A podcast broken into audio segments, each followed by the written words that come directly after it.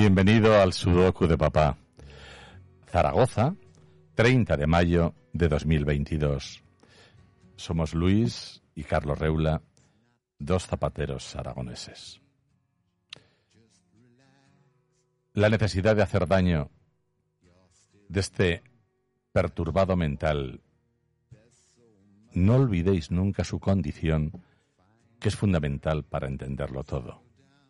De este sacerdote redentorista que delinque al modo sacerdotal. Hoy se lo explicaba a un abogado. Le digo, es que estos delitos no son unos delitos cualquiera. Son delitos llevados a cabo por sacerdotes. Luis, te quedaste hace... Sí, en el programa anterior, mm, eh, os comenté que había recibido una eh, demanda de desahucio.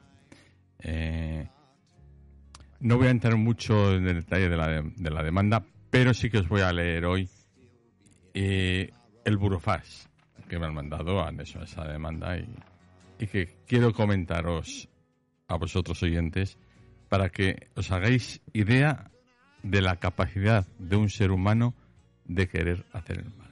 Y además os lo voy a ir comentando. Me, lo dirige mediante el abogado Santiago Marco Briz. Y dice así. Me dirijo a usted en nombre de mi cliente, don José Antonio Reula Paul. Para mí, Iscario. Para mí, Iscario eh, además, eh, le viene anillo al dedo Judas. En el 2003, cuando vinieron a con, todo el armamento, eh, su abogado Daniel Bellido, él, eh, dos guardas jurados, un cerrajero, a desalojar de, de las oficinas que tenéis instaladas en Jerónimo Zurita, yo soy testigo. Entonces, pues, pero como si fuera un auténtico delincuente. Y venían a atracarme, claro, por eso venían tan preparados, porque tenían que traer las armas, venían a atracarme. Y también lo sabe Carmen Gay y Raúl Palacín. Y, y le di un beso, hecho inverso al de Judas, porque yo sabía que era un traidor. Ya lo sabía, ya lo intuía como lo intuían lo, lo intuía también, papá, sí. Entonces, por eso te voy a, llamar. Papá lo enloqueció, señores fiscales. Lo enloqueció materialmente. Lo pueden comprobar en sus juzgados. Por eso te viene, le viene al dedo, te viene al dedo que te llame Iscario. Por eso le llamé Iscario en mis libros. sí, sí, la, la, idea es de Iscario, pero es que es, esto cada vez que nombro a Iscario me recuerda a este hecho, el beso, el beso del traidor. Bueno, pues si continúo.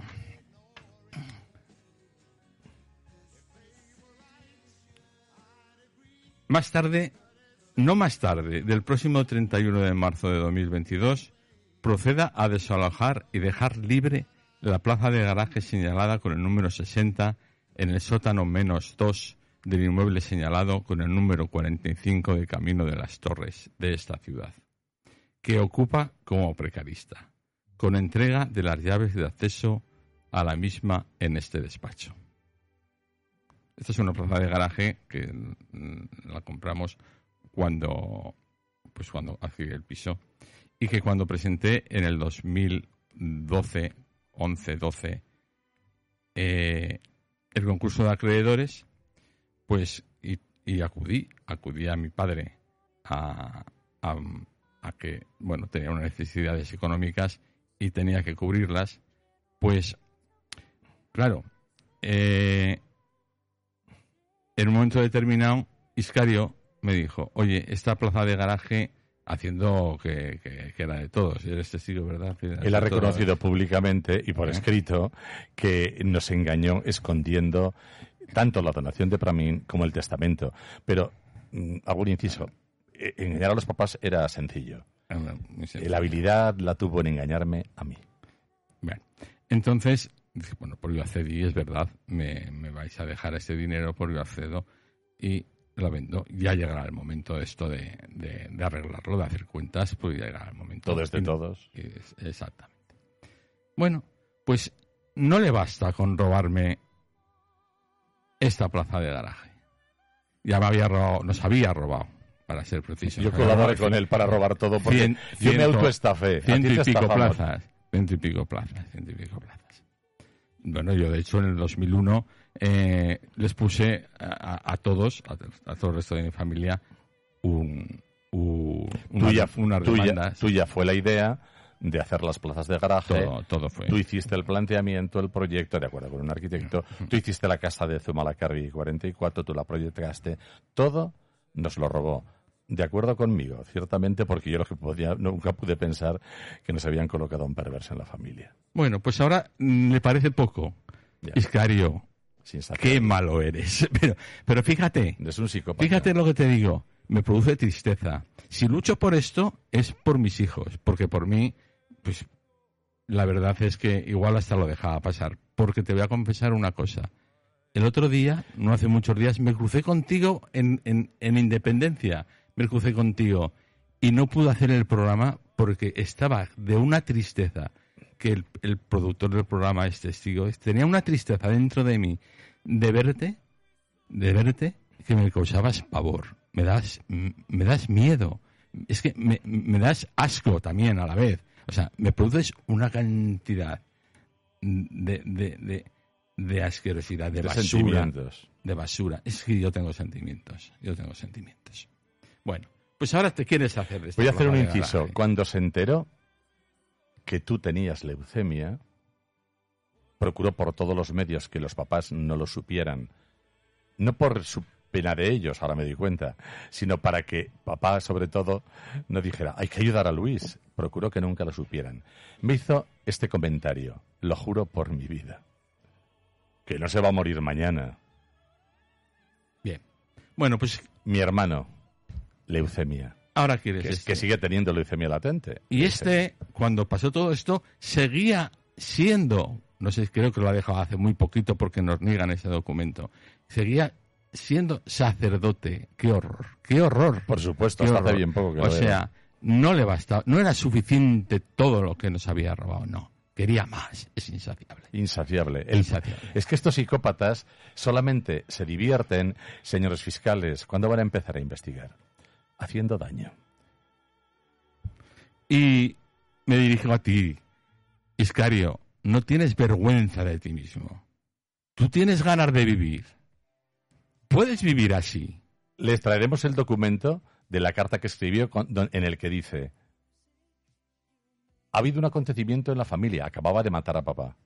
Y en el final de sus doce folios de traidor dice, estoy muerto, estoy muerto. Él tiene la sensación, Luis.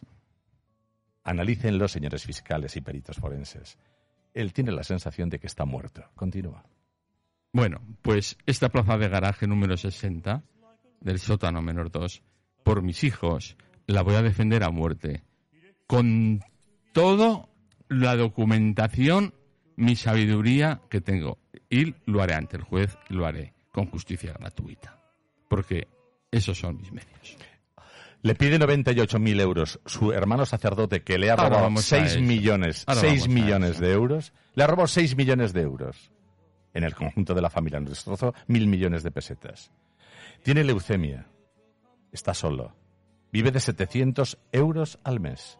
Es su pensión. Y le pide 98.000. Cuando llegaste